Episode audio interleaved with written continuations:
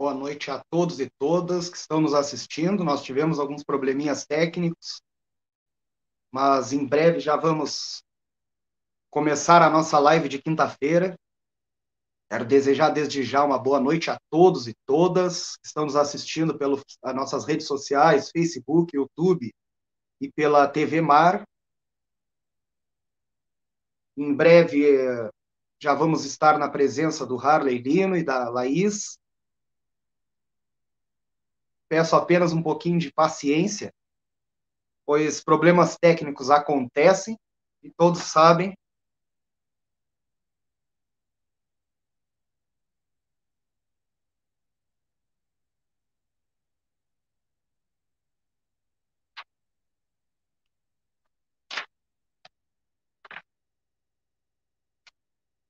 Bom, enquanto o Halley não entra, a Laís não entra, vou conversando com vocês, vou uh, atualizando sobre algumas coisas que ocorreram. Uh, no dia de hoje, nós uh, registramos 431 óbitos em Rio Grande, o que é muito triste. também tivemos uma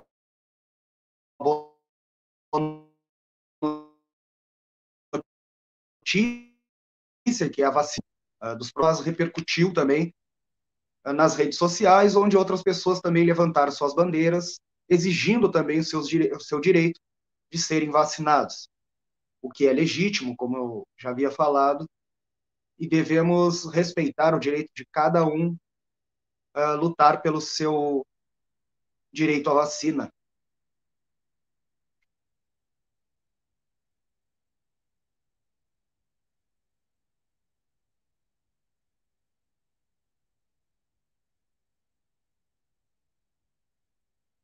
Eu fiz uma eu fiz uma live, um vídeo, na verdade, falando a respeito dessa repercussão que deu, onde eu explanei que isso, essa tensão uh, que gira em torno da, da vacinação se dá pelo fato de não haver planejamento por parte do governo municipal, pelo fato do prefeito não estar uh, fazendo, não ter feito um plano de ação para a cidade do Rio Grande, não ter olhado quais os pontos mais importantes, quais as categorias mais importantes naquele momento do início da vacinação. E como eu deixei claro, uh, nós deveríamos ter sim vacinados profissionais da saúde, os idosos, pessoas com comorbidades, mas em paralelo ter dado atenção àqueles que se mantêm num fluxo grande de pessoas desde o início da pandemia sem parar. A vacinação dos professores se deu, obviamente, pelo fato de terem reaberto as escolas. E o contato com essas crianças, com os estudantes, faz com que os profissionais da educação estejam uh, de, em frente ao vírus, e isso é um risco seríssimo. Eles poderiam se manter de maneira remota, poderiam se manter uh, no ensino remoto, porém foi decidido, determinado o retorno ao ensino presencial, então acho justo vacinar os profissionais da educação, porém as bandeiras devem se manter erguidas e todos têm o direito de brigar pela sua vacinação. Inclusive, o relógio do prefeito está correndo, o cronômetro já disparou na quarta-feira. E o que acontece? A Prefeitura de Rio Grande tem 48 horas para enviar o seu plano de ação para o governo do Estado. 48 horas a contar da última quarta-feira, agora, dia 26, para apresentar o seu plano de ação. Nós não vimos nenhum plano de ação desde que essa gestão assumiu. E acredito que não fará, não fará em 48 horas, obviamente. Eu gostaria muito de saber o que o prefeito vai fazer ou falar a respeito disso. Nós estamos vendo que os casos aumentaram e muito na cidade do Rio Grande. O índice de contaminados suspeitos não baixa dos 50. Olha aí quem já chegou. Oh, que loucura, hein, Thiago? Que beleza.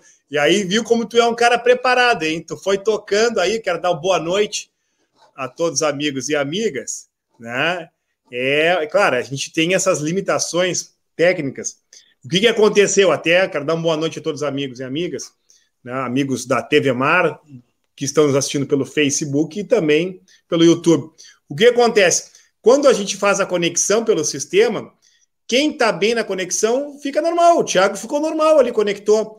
E quem não consegue conectar, mesmo eu tendo gerado o link, eu não consigo. Eu, eu vi que o Thiago estava falando tal, eu não conseguia participar, porque a minha conexão estava baixa, estava com uma transmissão de dados baixa.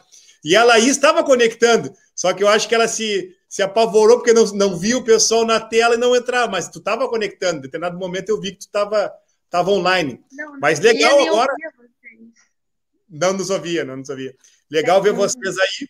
Estabilizou a nossa conexão aqui. Quero dar uma boa noite a todos e todas, quando são 21 horas e 8 minutos. Quero agradecer a audiência aqui, o pessoal já está mandando mensagem aqui, mandando boa noite aqui, ó. Eu vou colocar na tela os boa noites aqui, ó. Valeu, valeu, muito obrigado. Vários assuntos para a gente debater. Mas eu quero dar uma saudação especial ao Tiago, dar um parabéns, viu, Tiago? Tu já foi tocando aí, né? É isso aí, é bom, é bom tocar, porque o programa é isso, né? O programa é um programa que nós nos desafiamos a cada dia aqui fazer um pouco né, da condução, da participação. Boa noite, Laís Lacerda. Boa noite, Harley. Boa noite, Thiago. Fora os problemas de conexão, a vida é isso. A vida online é assim mesmo. É, boa noite a todos. Espero que a gente tenha aí uma, um bom programa, uma boa live hoje. Tá certo. Eu nem compartilhei tela ainda, né, pessoal? Eu quero aqui, hein Tiago, me dá uma me, me conjuntura. O que, que tu estava conversando aí com os nossos internautas? Boa noite, Halley. Boa noite, Laís. Eu estava passando mais, mais em as atualizações dos óbitos na cidade do Rio Grande, que é, chegamos a um número muito triste, né? Que disparou muito os números de óbitos, os números de contaminados e suspeitos, e que disparou o reloginho do prefeito, que na última quarta-feira, dia 26, a gente recebeu o alerta e o prefeito tem 48 horas, desde a quarta-feira, para apresentar o seu plano de ação para o governo do estado. E foi como eu disse, o prefeito dessa gestão não apresentou até agora nenhum plano, ele apenas está acatando o que o governo do estado vem determinando e não decidiu nada até agora por conta própria para a cidade do Rio Grande. E agora eu espero ver qual será o plano de ação dele para nós, rio-grandinos e rio-grandinas. E você falava aí, Tiago, e está publicado é, é, hoje, né, 27 de maio, nós chegamos a 431 óbitos. Infelizmente, óbitos de hoje, homem de 59 anos, homem de 61, uma mulher de 63 e um homem de 62. 15.699 confirmados. E o governo do estado, a novidade é essa, o governo do estado ligou a letra A, né? A, a, a, o alerta, você dizia isso, viu, Laís? O alerta para a cidade do Rio Grande. E aquilo que nós dizíamos, né? Era preocupante. O Tiago fez esse trabalho ao, ao, longo da última semana, alertando que haviam 25 mortes, né? 25 mortes, 24, 25 mortes em no período de uma semana, que dá quase duas mortes por mais de duas mortes por dia. E aí ligou para a região, onde a região é Pelotas, ligou o sinal de alerta. Então, talvez esse, com certeza esse, certamente este, é o principal, a principal informação preocupante para a nossa cidade, né, Laís? Sim, inclusive, essa questão da falta do plano de ação é uma coisa que vem sendo cobrada há muito tempo, né, Tiago? Eu lembro que em janeiro é, o, o, DCE e outras entidades, diversas pessoas protocolaram na Câmara de Vereadores pedidos para que fosse liberado, para que fosse liberado o, o plano de municipal de vacinação. E até hoje nada. E é o, é o que você disse, aparentemente não existe um plano municipal nem de contenção, nem de vacinação. Aliás, planejamento municipal algum, né, para a questão do, do Covid-19 em Rio Grande. Isso é muito preocupante. A gente até tinha falado na última ou penúltima, no, no último ou penúltimo programa, que Rio Grande é uma das regiões que mais está morrendo e contaminando gente no estado. É, a, a, a proporção, claro, de, de, número de habitantes por caso é um dos números mais preocupantes do estado, e realmente a gente não vê nem nenhum esforço, a nossa vacinação que está muito abaixo da, da, da média do estado, e nenhum esforço de divulgação, nenhuma medida municipal de contenção do Covid. É muito preocupante. É a verdade, pesquisa uma coisa, uma coisa a mais, Harley, que eu gostaria de acrescentar é assim: a gente tem em Rio Grande a FURG, que é uma excelente universidade com uh, profissionais capacitadíssimos para acompanhar isso e elaborar um plano de ação junto com a prefeitura. O prefeito Alexandre já vinha fazendo isso junto com a FURG, tinha uma equipe para tratar desse assunto, e o Fábio Branco, o prefeito Fábio Branco, simplesmente abandonou esse lado, uh, colocou apenas a secretária de saúde, a Zelionara Branco, para tratar desse tema. E isso é um tema sério, que a gente precisa de uma equipe. Como eu falei, a gente tem a FURG para isso, para ajudar a cidade uh, nesse meio, e nem isso foi consultada e não tem colaboração, porque não foi solicitado essa ajuda. Olha aqui, ó, e faz algumas coisas por conta própria, né? Laís, Como fez recentemente. Olha aqui, ó. Pesquisa da FURG, não vou conseguir publicar, vou ler para vocês aqui. Pesquisa da FURG registra aumento da taxa de contaminação de Covid na RS. Uma análise de desenvolvimento de projeto Exacto, Instituto Matemática e Estatística, indica a aceleração de contaminação de Covid-19 no Rio Grande do Sul, registra, registrada nas últimas semanas. O estudo monitora a velocidade de contaminação em 11 municípios do estado, desde 15 de fevereiro deste ano. A pesquisa abrange geograficamente Bagé, Caxias, Passo Fundo, Pelotas, Porto Alegre, Rio Grande, Santa Maria, Santa Rosa. Segundo os pesquisadores, é provável que haja uma correlação entre as medidas de flexibilização social e o crescimento da contaminação. Eles ainda apelam por medidas mais rigorosas, com distanciamento social uso obrigatório de máscara. A pesquisa é baseada no índice de reprodução Brasil, que é o parâmetro fundamental do sistema dinâmico de epidemiologia. Então, uma pesquisa da universidade está no site da, do Grupo Oceano de hoje, falando do aumento da contaminação. E a gente tem visto isso, né? E é, é, a gente tem alertado isso, a gente dizia aqui no programa, já dissemos diversas vezes, que não havia como pensar em retorno às aulas porque a contaminação estava acelerada. Nós já estamos vivendo uma terceira onda, podemos dizer isso, Laís?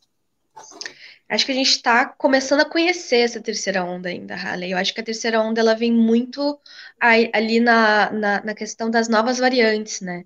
Estava vendo até antes, antes de, de começar o programa na, na, Globo News uma reportagem com um epidemiologista do Rio de Janeiro dizendo que é muito improvável que essa é, a nova cepa indiana já não esteja em ampla circulação pelo, pelo Brasil. E a gente está vendo no Reino Unido a gente está vendo os números de morte em pontos específicos voltar a subir muito, e muito provavelmente por conta das no novas cepas. É isso que, que, acontece quando você não controla. A gente está falando de um vírus que se muta, que muda o, o seu DNA e que se torna cada vez mais resistente e cada vez mais perigoso. Todo mundo alertou para isso. E é isso que a gente está vendo acontecer. E se isso não for controlado, se medidas de, de, de distanciamento, se a vacina não for implementada, a gente está em frente a uma pandemia eterna, né? Uma, uma pandemia sem prazo de validade. E isso, para a economia e para o brasileiro, para a vida cotidiana, é uma tragédia, sem sombra de dúvidas.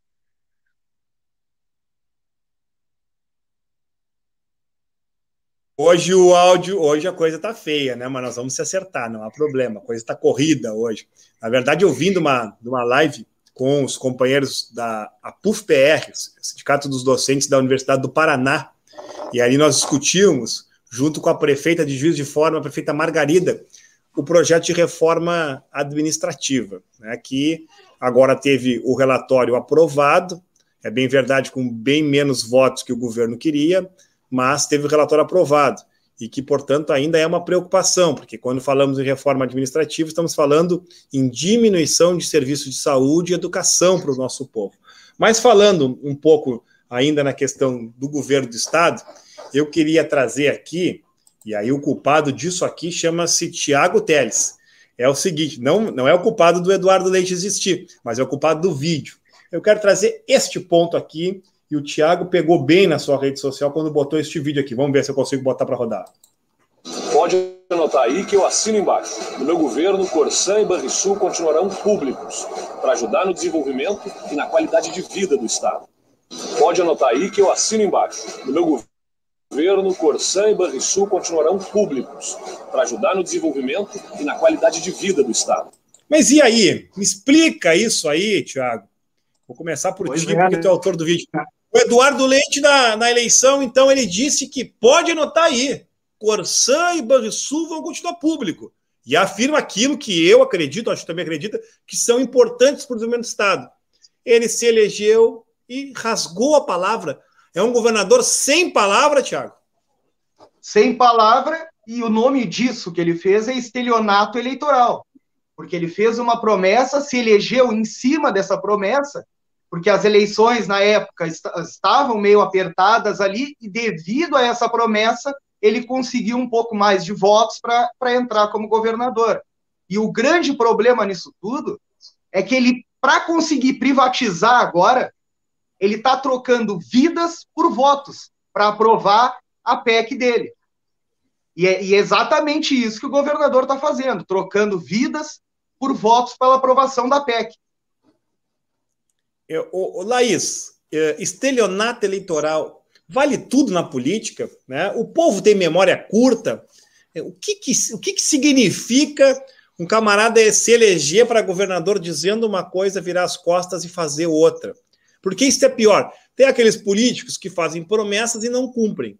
Bom, aí tem, tem N possibilidades, né? Não teve recurso, não conseguiu. Fez a proposta, a pessoa que era uma coisa, o governo era outra. Mas nesse caso aqui é a verdadeira, o verdadeiro estelionato eleitoral mesmo, porque prometeu, falou, argumentou, inclusive, que Corsã e Banrisul eram importantes. Aí virou as costas e fez diferente. Como é que nós vamos corrigir a política com situações como essa, Laís? Conhecendo os partidos, Halle. Porque quem conhece um pouquinho do PSDB sabe que essa promessa não seria cumprida. Nós estamos falando do, do partido de Fernando Henrique Cardoso, nós estamos falando do partido que privatizou a Vale do Rio Doce. É desse partido que a gente está falando. As, as pessoas elas têm impressão que um, um político específico, um, um, quadro político, que não os da esquerda, porque nós somos extremamente veiculados ao nosso partido, e graças a Deus por isso, mas fora do, do, nosso espectro político, que não existe correlação nenhuma entre a pessoa que está te pedindo voto e o partido do qual ela faz parte.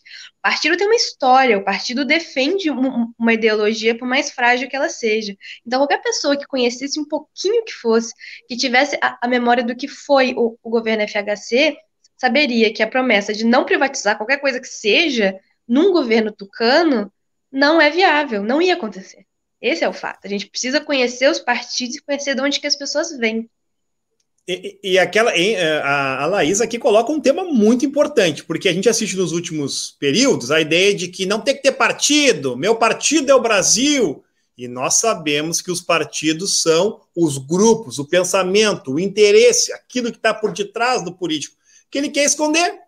Tiago, ele quer esconder, ele não quer que tu saibas. Aqui o Cláudio Dutra colocou um outro elemento que eu queria que tu comentasse, está aqui na tela. O Eduardo Leite, além de mentir na campanha, quer dizer, falar uma coisa na campanha, depois na prática desmentir, né, se, se contrariar, ele agora na, na entrevista que deu a Gabriela Prioli, ele, ele disse que valoriza a participação popular. Mas como é que ele valoriza a participação popular se há previsão na, na Constituição do Estado do Rio Grande do Sul, isto conquistado a duras penas, numa, no, durante o governo Olívio Dutra, inclusive, de que para privatizar CE, Corsã, Banrisul, tem que ter um plebiscito. E ele quer tirar isso, como tu dissesse agora há pouco. Ele, inclusive, entregou as bandeiras, entregou a saúde, a vida do povo gaúcho, o sistema de bandeiras, de proteção da saúde para tentar provar isso. Como é que ele diz uma coisa e faz outra, meu querido Tiago? Como é que funciona isso? A política precisa ser mudada. Essa é a verdadeira mudança, Tiago? Não, é como a Laís colocou, as pessoas deveriam uh, focar mais na história e deixar de, de, uh, de, se levar pela beleza, pelo carisma dos políticos, porque isso daí não importa. O que importa é a história da pessoa, a história, o que ela defende e como ela colocou, o PSDB nunca defendeu a participação popular, sempre foi privatista. E o Eduardo Leite, a, a, além de ser um privatista, é mentiroso. Isso aí eu sempre vou falar, todo mundo sabe que ele é mentiroso, mentiu na, na propaganda eleitoral, mente em todo lugar que vai, e ele deixa, ele vai conforme a onda. Há uma entrevista no final do ano passado, antes de dar toda essa uh, repercussão das falas do Bolsonaro, ele disse que se tivesse que votar novamente, ele votaria no Bolsonaro, porque estava uh, a favor. Agora, se fizer a mesma pergunta, ele vai dizer que não para poder se defender. O debate da privatização parece que vai ficar adiado, porque ele não tem os votos, né? A coisa não está muito boa na base. Ele precisaria aqui de 33 votos, mas parece que ele não tem os votos necessários. É, será que ele volta com esse debate? O homem não é fácil, né, Tia? Se ele puder entregar, ele vai entregar tudo. A CE, ele também entregou, mas já tem uma decisão judicial. Ele vai perseguir esse modelo de privatização, porque parece que isso tem um pouco a ver com o que ele está planejando para a vida, que é uma candidatura à presidência da República, né, Laís? Eu até acho que ele vem ao Senado antes de vir a presidente, o Halley.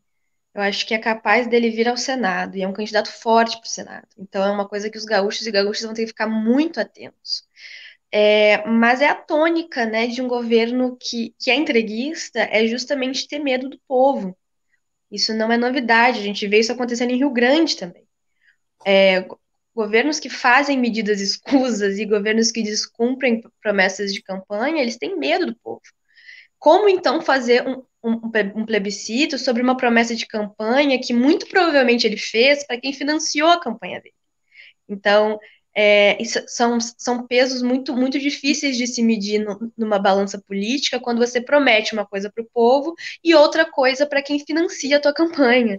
Então, assim, é, tem medo do povo e com razão. Muito dificilmente a população do Rio Grande do Sul vai engolir uma coisa como a privatização da, da Corsã e do Banrisul.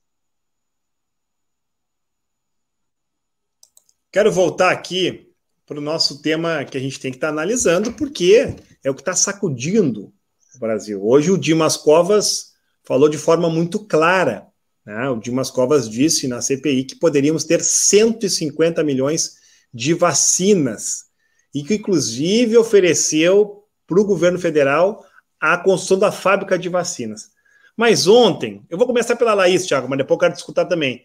Ontem eu escutei esta senhora aqui, a Mayra, né? E ela, Mayra Pinheiro, e ela faz uma defesa enfática da cloroquina, desafia, questiona a OMS, né?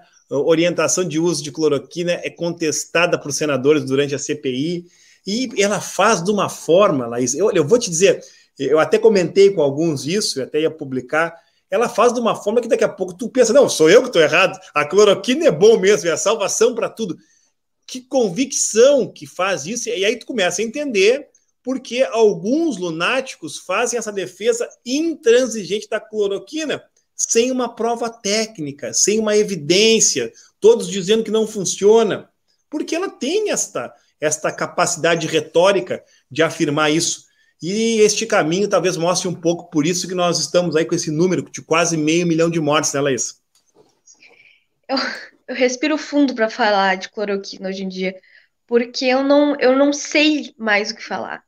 Porque a gente tem amplas documentações de que não funciona. Não funciona, não serve para isso, não é assim que se trata. E a sensação que eu tenho é que eu estou discutindo com alguém, eu até cheguei a publicar isso, que eu estou discutindo com alguém que fica tentando me convencer que o céu é verde, sabe? Quando ele obviamente é azul. Então é, é uma situação meio Napoleão de hospício, assim. Eu não consigo mais conversar com quem defende a cloroquina porque não tem mais argumento. E eu acho que essa é a intenção de, desse povo é nos deixar sem argumento na frente do absurdo, porque com absurdo não se argumenta, e aí é, é, nos arrastar para a lama da discussão mesmo. Porque eu não tenho nem mais o que dizer, Halle, a respeito da, da, da, cloroquina. É um absurdo, você coloca a vida das pessoas em risco por conta de um medicamento que não funciona para tratar a Covid.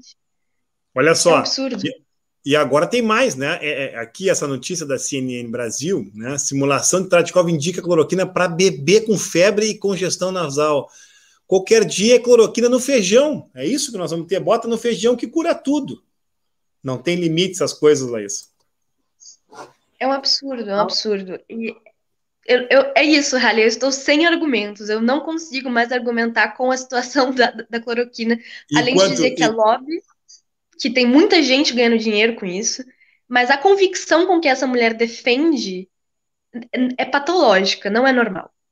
Não é normal. Enquanto, Enquanto tu toma um ar aí, porque eu sei que é difícil para ti, como estudante da medicina acadêmica, o Tiago Teles, que acompanhou, inclusive, aqui no município, um grupo de políticos aí também levando fé na cloroquina. E aí, Tiago? Parece que a gente tá, é tão louco a situação que a gente vive que parece, olha, daqui a pouco vamos botar cloroquina no feijão e tá tudo resolvido. É verdade. Ela, ela, se eu não me engano, foi a própria Laís que colocou no Twitter que se ela pegasse malária, ela não ia tomar, COVID, uh, tomar cloroquina, de tão cheia que ela tá já de cloroquina. Mas é verdade, Ralé, é assim, ó, tá cansativo já isso aí, a gente já sabe, todo mundo está cansado de saber que não, ela, cloroquina não é para Covid, não tem eficácia para Covid. Eu não sou na área da saúde, mas eu leio, eu procuro me informar, ler, estudar, e sempre pelos canais seguros, que são canais científicos. E aí a gente viu quando a, a secretária depôs que o Otto doutor Otto foi, tentou explicar e, e, praticamente foi esculachado lá pelos outros senadores. Hoje o doutor Dimas Covas deu uma aula de ciência no depoimento dele, deu uma aula maravilhosa de ciência, onde calou todos eles com argumentos curtos e simples para explicar todos os pontos. E aqui em Rio Grande a gente tem alguns que eu, inclusive, entrei no Ministério Público por estar tá promovendo a cloroquina, mas infelizmente teve a imunidade parlamentar e não pude dar seguimento. Mas é um absurdo, como a Laís falou, está cansativo já isso daí. O que a gente tem que fazer é continuar lutando pela vacina para todos. Agora, eh, derivando um pouco, eu quero alguns aspectos que eu queria trazer ainda dentro da CPI para a gente conversar aqui. Primeiro é que eu quero dizer para vocês que eu fico absolutamente desconfortável com essa figura chamada Renan Calheiros. A gente pode até achar que ele está neste momento num papel interessante, né? Meu malvado preferido, coisa assim. Mas eu quero dizer para vocês que, para mim, ele tira um pouco da legitimidade de um assunto tão sério como nós estamos tratando. Esse é um aspecto que eu quero deixar registrado, porque por mais que a gente se esforce, eu não consigo eh, topar a história do Renan e tudo que ele fez, né? Já disse isso aqui, quero repetir. E a segunda questão é que, por onde nós examinamos, Primeiro que o Pazuello vai ser, para mim, sai indiciado. E está evidente, está evidente o erro do governo federal. Um erro de não apostar, de não incentivar, de não apoiar uma parceria com laboratórios que já poderiam, estar, poderiam ter antecipado a produção e a distribuição de vacina. Veja que o nosso número de vacinados no Brasil, nós estamos chegando em junho, metade do ano, e nós estamos com um número baixíssimo de vacinados. Aí os caras com essa história, ah, porque já vacinamos tantos milhões, somos quinto, sexto. Gente, pouco importa o número absoluto se nós não vacinamos toda a população. Nós estamos aí com novas variantes, a variante indiana, e a, a concepção de imunização, ela cada vez perde a, a possibilidade. Nós vamos aqui ter que fazer vacinação em 2022, 2023, 2024, porque é a lentidão do processo de vacinação. E só tem um culpado, Jair Bolsonaro, que entrou nessa disputa política com o governador de São Paulo. Hoje ficou muito claro isso, não sei se vocês concordam. Foi muito claro, o Dimas Covas disse, olha, nós poderíamos ali, com 100 milhões de reais, fazer uma fábrica para a produção da vacina. Nós poderíamos ter iniciado. O Brasil, ele disse ainda, o Brasil tinha tudo para ser o primeiro país do mundo a vacinar. Isso, para mim, é, é, é, é, muito claro e mostra a responsabilidade que vai ter que se dar ao governo federal. Agora, tudo vai virar retórica política, porque o relator é quem é, né? tem esta cortina de fumaça que são os governadores, porque vai ser uma cortina de fumaça, e eu não quero aqui esconder que de fato houve roubo, houve desvio, tem que punir o governador, mas também não pode perder o foco, que é que são os crimes de responsabilidade que eventualmente pode existir ou não, né? Que é o atentado, talvez um crime contra a humanidade em razão do número de mortes que nós temos aqui, uma uma improbidade administrativa em razão de tudo que, que se trabalhou para não comprar as relações internacionais eh, de, absolutamente deterioradas por comportamentos lunáticos né, me parece estar tá ficando cada vez mais claro a responsabilização uh, dentro da CPI, né, Laís? É, me doeu muito ouvir o, o presidente do Butantan hoje dizendo que nós poderíamos ter sido o primeiro país a vacinar. E eu falo assim, ó, sem medo de errar. que se nós tivéssemos outro governo, e não precisava nem ser um governo de esquerda ou progressista, bastava ser um governo normal. Se nós tivéssemos outro governo, nós teríamos a absoluta capacidade de sermos é, pioneiros e grandes exportadores de vacina. Nós não só não estaríamos dependendo da IFA da China ou de qualquer outro lugar, porque estaríamos fazendo a, a nossa vacina, como também, se precisássemos, teríamos uma relação diplomática de gente. Então, assim, me doeu muito ver isso. E ficou muito nítido para mim ali que a responsabilidade. Já estava muito nítido há muito tempo, né? Mas ficou ainda mais nítido ali que era realmente a responsabilidade do governo federal que não teve interesse, que não teve capacidade política de, de gerir essa crise. Teve um vídeo do Porta dos Fundos até, que saiu essa semana, que simulou uma reunião da Pfizer. E eu tenho muita, muita dificuldade de ver aquilo ali como uma coisa satírica, porque eu tenho plena convicção que deve ter sido mais ou menos assim. É, então, é isso, gente. A gente não consegue mensurar o que são 500 mil mortos, né? Que é o do que a gente está se aproximando. Tem um livro até que eu estou lendo, A Peste, é, do, do, Albert Camus. Ele fala sobre uma, uma, uma pandemia, e é engraçado porque ele usa a pandemia como alegoria para tratar do fascismo, e aqui a gente está vivendo as duas coisas ao mesmo tempo, mas que ele fala que é impossível você dimensionar uma quantidade muito grande de mortos, que o, a gente não, não tem essa capacidade de dimensionar, de dimensionar isso. E é isso que, tá, que, que a gente está vivendo, meio milhão de mortos. É uma capacidade que o nosso cérebro nem consegue assimilar de tanta gente. Mas é isso, e pelo menos metade disso poderia ter sido evitada se a gente tivesse um governo comprometido com a vacinação, não é o caso. Tiago, quem sai indiciado dessa CPI? É, Halley, eu espero que saia indiciado e eu espero que o Jair Bolsonaro pague pelos seus crimes. Porque provas a gente já tem todas elas na mesa. A gente assistiu às provas. Algumas pessoas foram prova disso, com a própria vida. E, inclusive, eu vi antes de começar a live uma notícia que eles noticiaram que a Pfizer tentou contato com o governo federal 43 vezes para oferecer a vacina. 43 vezes. O Butantan poderia ter, for, ter fornecido ainda em 2020 vacinas para a população. É como a Laís falou, ele foi bem claro hoje, ele disse que poderia ter vacinado a população, ser os primeiros a serem vacinados, ser pioneiro, exportar a vacina, colaborar com a vacinação de outros países, mas não conseguimos isso por quê? É evidente que o presidente não colaborou o presidente, ao invés de estar colaborando com a população, colaborou apenas com os interesses pessoais dele. A Laís provocou, eu acho que vale a pena. Vamos ver assim que a gente consegue botar aqui. Eu acho que vale a pena, porque eu também acho, eu acho que deve ter sido mais ou menos assim a reunião. 50 milhões de vacinas que dariam para imunizar pelo menos 25 milhões de pessoas, eh, quase que 12% da população de seu país. Sei não, hein? Você achou, secretário? Não me convenceu, não. Por mim, não. Pois é. Vereador? Opa, desculpa aí, irmão. Eita, como é que se liga essa porra aqui rapidinho?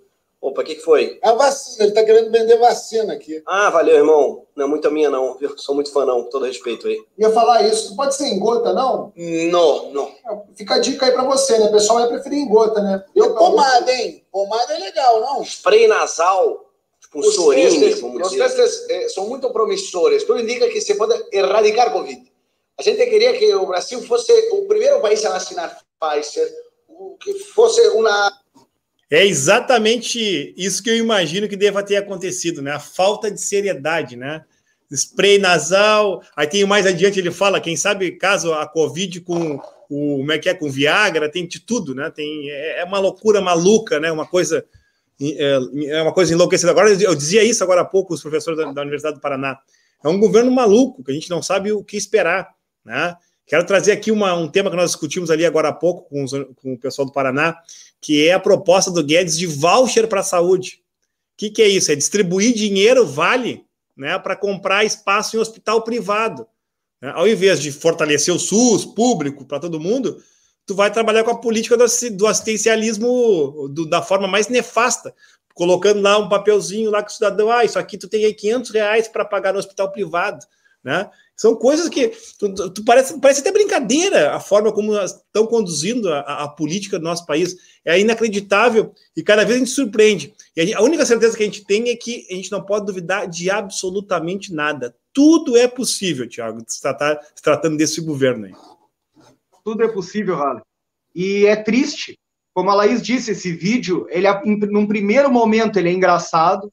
Claro que não é. Segundo, num segundo momento, tu assiste, tu, se tu assistir lembrando que são 500 mil pessoas que morreram, e tu imaginar que isso aí provavelmente foi assim que aconteceu, é um deboche com, com, com essas vítimas, é um deboche com essas pessoas. Isso é muito triste. E isso do voucher que tu fala, isso é um absurdo. É um absurdo. Então, que invista no SUS, que invista nos hospitais públicos. Porque, na verdade, ele está entregando o voucher para nós para a gente dar o voucher para os hospitais privados. Eles é que vão ganhar dinheiro. Então, invista no SUS, invista em equipamentos, tecnologia, em profissionais, pague o salário dos profissionais, que nem isso eles recebem direito, né? Laís, a Joana Porto, quero agradecer a participação. Aliás, quero agradecer todas as mensagens que eu estou recebendo aqui. Eu não estou conseguindo botar todo mundo na tela, mas a Joana coloca que tem que pedir o impeachment do Bolsonaro. Tiramos o cola porque não este genocida. Ainda há espaço para impeachment, Laís. Ainda quero que tu analise isso, pensando que neste final de semana, no sábado, há uma mobilização nacional, em que pessoas vão às ruas exatamente com esta bandeira de fora Bolsonaro. O Lira, que tem 114 pedidos de impeachment na sua mesa, alguns protocolados no tempo do Maia, diz que vai estar tá dando uma olhada. E aí, Laís, tu acha que tem clima para isso? Não, clima, clima, é, espaço tem sobrando, né? Tem pelo menos aí uma metragem inteira de pedido de impeachment sobrando tranquilamente. A gente está contando pedido de impeachment por metro agora em Brasília. Mas clima político, difícil, é difícil dizer. Porque é aquilo que a gente vinha comentando, a gente não sabe bem quem apoia Bolsonaro hoje em dia. Aonde que ele, que ele se sustenta. A gente viu uma manifestação é, grande. A gente gosta de dizer que ele, ele tá desgastado, tá desgastado, mas a manifestação dos motoqueiros foi expressiva. Aquilo foi expressivo. Tá que muita gente ali era miliciano, mas ainda assim foi expressivo. E a gente não sabe bem quem sustenta ele no, no, Congresso, a gente não sabe mais quais são as pautas que sustentam ele de fato, quais são as, é, né, os pilares de, de sustentação do, do, governo Bolsonaro. E se fosse crime de responsabilidade, não falta. A única coisa que falta para o impeachment ou para a abertura do processo de impeachment é justamente é, a viabilidade política no, no Congresso. Não sei. Não sei o que precisa mudar para isso acontecer, mas alguma coisa precisa mudar ali dentro. 21 horas e 40 minutos, nós estamos transmitindo o programa Liberdade de Opinião, pela nossa querida TV Mar, pelo YouTube e pelo Facebook. Tiago Teles, Bolsonaro cai, completa o governo, não completa? Ale, na verdade, eu, eu vou te fazer uma pergunta. A Dilma, em, me, em seis anos, sofreu impeachment por, devido a uma pedalada fiscal e tinha 68 pedidos de impeachment contra ela. É normal os presidentes sofrerem pedidos de impeachment por algumas bobagens, algumas coisas que nem cabem. O Bolsonaro, em menos de dois anos, já tem mais de 100 pedidos de impeachment, que vai desde crime de responsabilidade até genocídio. E ela sofreu um impeachment por causa de algo que todos os governos praticamente fazem, que é uma pedalada fiscal que lá na frente tu recupera, e aí ela sofreu impeachment por, por causa disso e ele já tem impedidos até por genocídio e nem sequer abriram as folhinhas para apreciar, né? A resposta vem da seguinte postulado: até quando o Centrão vai se satisfazer? Esta é a grande questão. Quem decide se Bolsonaro vai continuar ou não é o Centrão. Hoje ele está no poder, está já articulado, está dentro né, dos espaços de algumas estatais, né? Até quando este grupo vai sustentar o governo Bolsonaro. Porque é, se por acaso o, o, seu desejo fisiológico não for satisfeito, e nós estamos pagando caro por isso, só lembrar que foram 3 bilhões de reais de emendas parlamentares, o tratoraço, para comprar essa turma e manter o Bolsonaro sem o impeachment. O dia que isso fraquejar, né, como gosta de falar o, Bolsonaro, quando fraquejar, ele vai cair. Se não fraquejar, fica até o fim. Eu, eu resumo a questão um pouco a isso. E aproveito a oportunidade para trazer um novo tema aqui para o programa, que é o preço da gasolina. Subiu 73%, aqui tem variação do aumento, o diesel 54, botijão de cozinha foi a 120. Eu quero colocar esse tema da gasolina para a gente conversar aqui, quando são 21 horas e 42 minutos, com uma indagação que eu, que eu julgo importante que a gente faça, que o nosso telespectador da TV Mar faça, que o nosso internauta faça também. Por que, que não se fala, não se comenta, não se critica o preço dos combustíveis? Eu quero comparar com uma questão local aqui. O ano passado se falava das mortes por Covid. Parece que em Rio Grande não se fala mais. Nós falamos no início do programa. 25 mortes de Covid em uma semana mas parece que a imprensa não tem mais interesse nisso.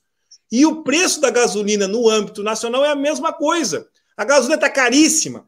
Eu lembro de protestos contra, contra a Dilma, contra o Lula, né? e contra o Fernando Henrique também, e de preços que eram pela metade disso, a R$ 2,80, R$ 2,30. Nós estamos com a gasolina a quase R$ reais, R$ reais em algum lugar, em alguns lugares, e não se comenta, a imprensa não fala. Por que nós temos esse silenciamento? Será que o pessoal que está pagando está tá contente? Acha que é isso mesmo? Tem que ser seis reais? Né? Que é natural essa política da Petrobras?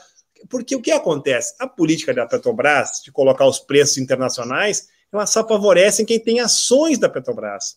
Ela não favorece o, o camarada que anda de carro, a dona de casa e o, o, e o chefe de família, a, a mulher chefe de família que tem que comprar o gás, né? ela não favorece essas pessoas que, que são os nossos 200 milhões de brasileiros e brasileiras. Ela favorece só o acionista, que vê a sua ação ganhando cada vez mais volume. Né? Mas ninguém comenta isso, eh, Laís. Me conta por quê? Tem alguma, algum encantamento da imprensa para não falar sobre o preço dos combustíveis? Tem, né? É, quando eles elegem o candidato deles, eles não podem, não podem falar mal dele publicamente. Mas só um adendo, sabe qual país do mundo indexa o seu petróleo ao dólar? Nenhum. Só o Brasil. O Brasil é o único país do mundo que indexa o petróleo e o gás, né? O, algum tipo de, de recurso natural ao dólar. Com a alta do dólar, sobem também o preço dos insumos básicos no, no, Brasil. Isso não acontece em nenhum outro país do mundo, porque as pessoas têm concepção de que isso é uma crise humanitária de primeira categoria. Você impede as pessoas de se locomover, você impede as pessoas de, de, de cozinhar em casa. E essa mesma mídia que hoje em dia não bate nisso é a mesma mídia que romantiza é, o fogão a lenha. Eu tive o, o, o desprazer de ler um tempo atrás uma matéria de algum veículo da Globo, não sei se era o Globo ou se era o G1, que dizia que é muito bom, agora que o inverno está tá chegando, ter um fogão a lenha, porque isso esquenta a casa. Como se as pessoas não estivessem usando fogão a lenha porque elas não têm dinheiro para comprar um gás, um botijão de gás a 120 reais. Então, assim, é essa mídia que romantiza a fome, que romantiza a, a, a, pobreza, a dificuldade, é essa mídia que batia numa, numa gasolina de 2,80 e que hoje se silencia para uma gasolina de mais de 6 reais. É um clássico. Tá bom, tá bom, Tiago, pagar isso tudo pela gasolina, tá tranquilo? É isso aí mesmo? A gente tem que ajudar os acionistas, é isso, Tiago? Não, Rale, é, é, o triste é que quem sofre, na verdade, é o mais pobre, né? Porque a gasolina, ela sobe, o gás de cozinha vai logo atrás, aí daqui um pouco dispara um pouquinho mais o feijão, o arroz, como a gente tem visto, que é o prato do brasileiro, o feijão e arroz, né? E a cesta básica também dispara e fica cada vez mais difícil para o mais, mais pobre. Na verdade, isso aí tem a explicação, né? Que é o capitalismo. O capitalismo ele precisa de crise para sobreviver, para se manter. E quanto mais crise o capitalismo cria, melhor para ele. E como o capitalismo entrou numa crise do capitalismo, ele criou a própria crise aqui no Brasil, por exemplo, para conseguir se manter, manter a burguesia rica em detrimento dos mais pobres, que sustentam. Né? Agora eu pergunto, onde estão os caminhoneiros que fizeram aquela manifestação? Eles estão gostando, como fizeram agora a manifestação junto, alguns, alguns junto com Bolsonaro lá em Brasília, eles estão gostando de pagar esse preço pelo diesel? Eu, eu acredito que não, mas alguma coisa tem por trás aí. Ao meu ver, aquela manifestação era mais de empresários, donos de frota, que mandou a frota para lá para aparecer. E acredito que os caminhoneiros deveriam se manifestar, sim, referente a esse preço alto da gasolina, do diesel, porque eles já, já se manifestaram por muito pouco, muito menos, né? É, tu coloca muito bem, né? Há setores que é, é, faça o que se faça, não se manifestam. Se manifestaram contra o próprio governo do Temer, contra o governo da Dilma, né? Mas faça o que fizer, estão calados, né? Ou estão numa postura de apoiar. Os caminhoneiros é isso. Há setores que ainda apoiam apoiam publicamente o governo Bolsonaro.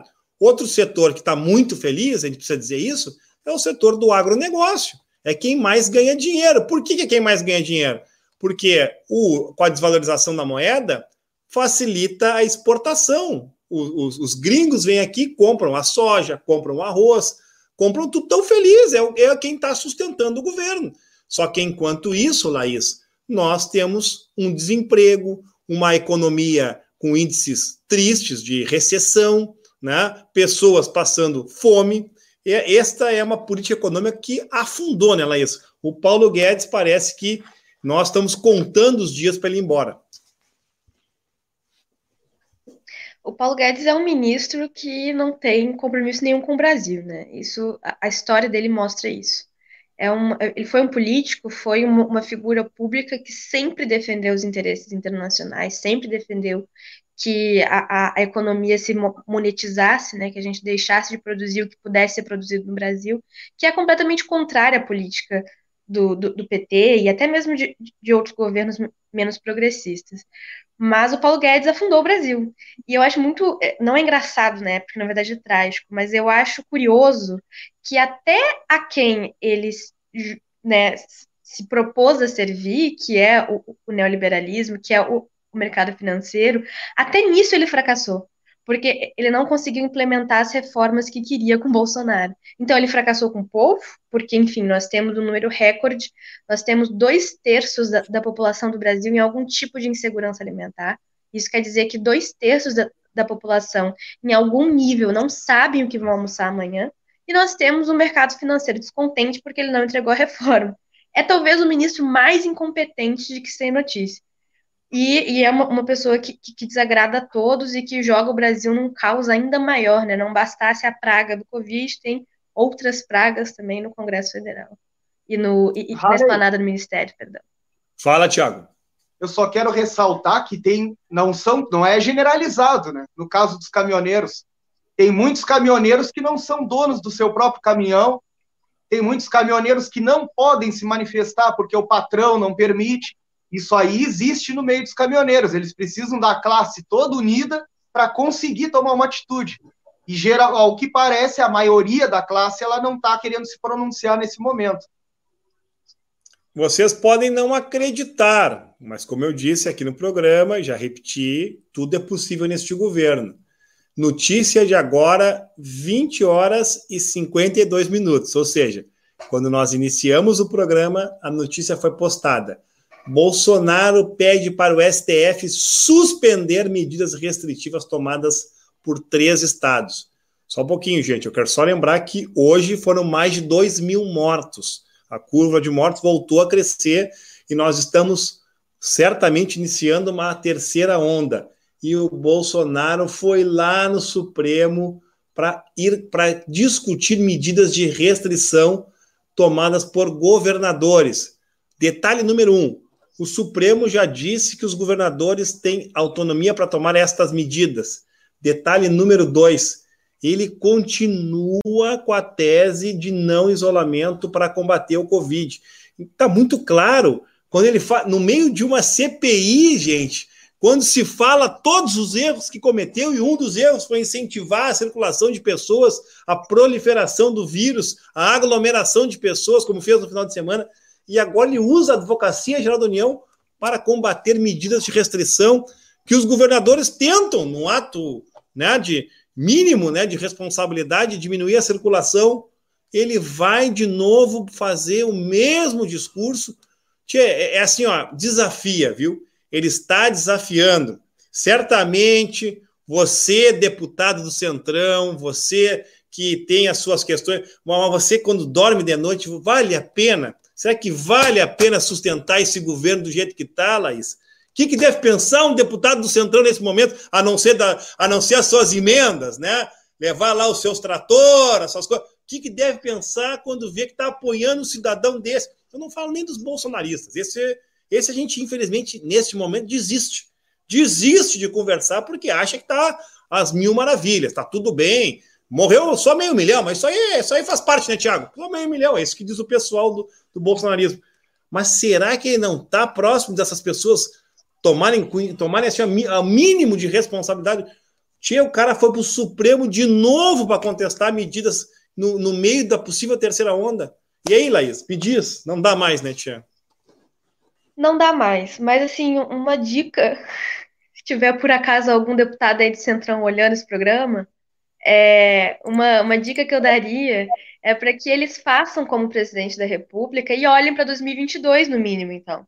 Já que não querem olhar para o povo, que olhem para 2022 e percebam que os ares estão mudando e que as pessoas não estão contentes com a política de Bolsonaro e que as pessoas estão mais do que nunca atentas para quem está apoiando o que já é ma mais popularmente conhecido como um genocídio ou no mínimo um absurdo. Então, se eles não querem olhar para o povo, que eles olhem para 2022, porque 2022 está aí, e eu acho muito improvável que as pessoas votem para dar prosseguimento com uma política dessas. Acho muito improvável. Então é, é isso.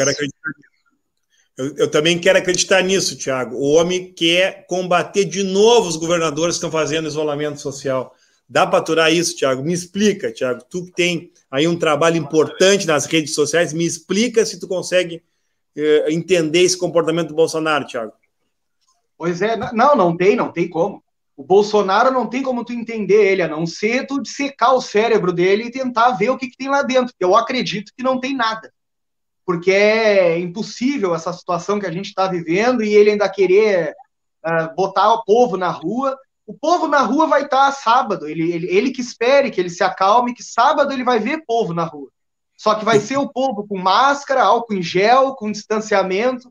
Um povo que é responsável pela sua vida e pela do próximo, que vai estar se manifestando. E ele vai ver isso aí. A respeito dos deputados, a Laís colocou muito bem. Tomara que algum deputado esteja nos assistindo para ver essa dica aí, que ela é uma dica de ouro para eles. E é, é, impressionante, é que nem a gente fala, não, a gente já espera tudo, qualquer coisa uh, vinda de, uh, do presidente.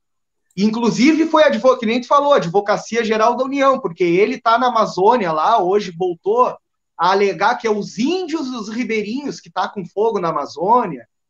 Ele na, na live dele ele alegou isso. E é impressionante. Aqui em Rio Grande mesmo, só para lembrar as pessoas que hoje chegou a mim que disseram que está diminuindo o número de ocupações nos hospitais. Não, pessoal, não está diminuindo o número de ocupações. É que está morrendo aqueles que estão na UTI, por isso é que aumenta o número de leitos. Só que o tempo até lotar de novo está sendo bem curto. E essa é que é a preocupação. Se diminuísse o número de leitos pela, pelo fato das pessoas estarem dando alta, aí a gente estaria feliz, mas não é, porque elas estão morrendo no hospital. E finalmente foi anunciada a vacinação de professores no Rio Grande, né? Amanhã isso vai acontecer, mas há também uma, uma aglomeração. Agora acabei de receber imagem do pessoal já indo para a fila. A vacinação é amanhã e o pessoal está indo para a fila já, Laís. Tal é a, a, a ansiedade, a angústia de quem está vendo de um lado o patrão mandando para a escola com, e aí vem o medo natural da contaminação, o pessoal vai correr para pegar a vacina. Que loucura, né? É, é, é, assim, ó, e nós há bastante tempo dizendo, tia, primeiro vacina, depois trabalha com retorno nas aulas. Tá tudo errado, né? Olha, quando são 21 horas e 56 minutos, faltando 4 minutos, Laís, considerações finais aí, me diz, tá tudo errado, né? Tá tudo errado. Tá tudo errado. Tá tudo... É tanta coisa errada que a gente é soterrado pelas pautas. Quando a gente puxa uma, em seguidinha vem outra, aí tem um problema aqui, logo em seguida vem outra. É, é difícil acompanhar. É difícil acompanhar o nível de absurdo que acontece, é municipal, é estadual, é federal, mas assim, dia 29 tá aí. Dia 29 é o dia da gente se reencontrar com a vontade popular, e a vontade popular é de gritar um bom e sonoro fora Bolsonaro, vacina já, é pelo fim do, do, genocídio, tira a mão da federal também, é uma coisa bem importante que os estudantes estarão presentes. Eu espero que todos aqueles que se sintam seguros e se sintam confortáveis para ir estejam lá, é, com a sua máscara, de preferência uma PFF2, com seu álcool em gel, em pequenos grupos. Nós não somos iguais a eles, nós somos diferentes. E é isso, gente. Eu espero todos lá. Espero que muito em breve a gente possa fazer uma, uma live lembrando de como tudo era uma loucura nessa época, mas passou. Tiago, tá aí a informação. Então, nessa sexta-feira, 28 de maio, primeira dose para professores. Local de, local de vacinação, Escola Vanda Rocha no Cassino e o IAC, Ipiranga Atlético Clube, das 9 às 12. Serão disponíveis 400 doses, é por isso que o pessoal está lá. Né? Já tem imagem do pessoal ir lá. Aqui está aqui, ó. Essa é a imagem, se eu boto aqui, a imagem do pessoal já se aglomerando né? São imagens do final da tarde de hoje. Infelizmente, o pessoal está correndo porque é a falta de administração, a falta de bom trato, a falta de cuidado né, com os trabalhadores em educação. Avisaram de última hora, só vai ter 400 doses, sai todo mundo correndo, né, Tiago? É verdade. E tem uma coisa, né, Rale? Até hoje, no final da tarde, eles tinham anunciado um sistema de vacinação. E hoje, no final da tarde, eles alteraram isso. E tinha gente que já estava na fila e acabou tendo que ir embora porque foi retirado da, da, das prioridades que foram disponibilizadas. E como falamos, tá, é, tá tudo errado aqui em Rio Grande. O processo de vacinação não tem planejamento nenhum. É como eu disse, era para ter tido um planejamento desde o início do ano para todas as, essas pessoas. Mas como não houve planejamento, a gente tem sim que cada categoria, cada pessoa lutar pelo seu direito de tomar vacina, porque todos têm o seu direito. Não podemos uh, esperar ou ficar calado. Os profissionais da educação começaram a se vacinar e a gente tem que continuar a luta para que todos recebam o quanto antes essa imunização e a gente pare de enterrar nossos rio-grandinos, nossas rio-grandinas, nossos brasileiros. Obrigado, Tiago. Obrigado, Laís. Não há tempo para mais nada. São 21 horas e 59 minutos. Nós queremos agradecer a audiência da TV Mar, os nossos amigos internautas do Facebook, do YouTube, marcando um encontro para a próxima quinta-feira, 21 horas. Até lá, não se esqueçam, grande uh, manifestação desse, como a Laís chamou, para sábado, mas com muita responsabilidade, álcool em gel, máscara, distanciamento e leva, levando aquele pensamento para mim que sintetiza tudo: é vacina no braço, comida no prato.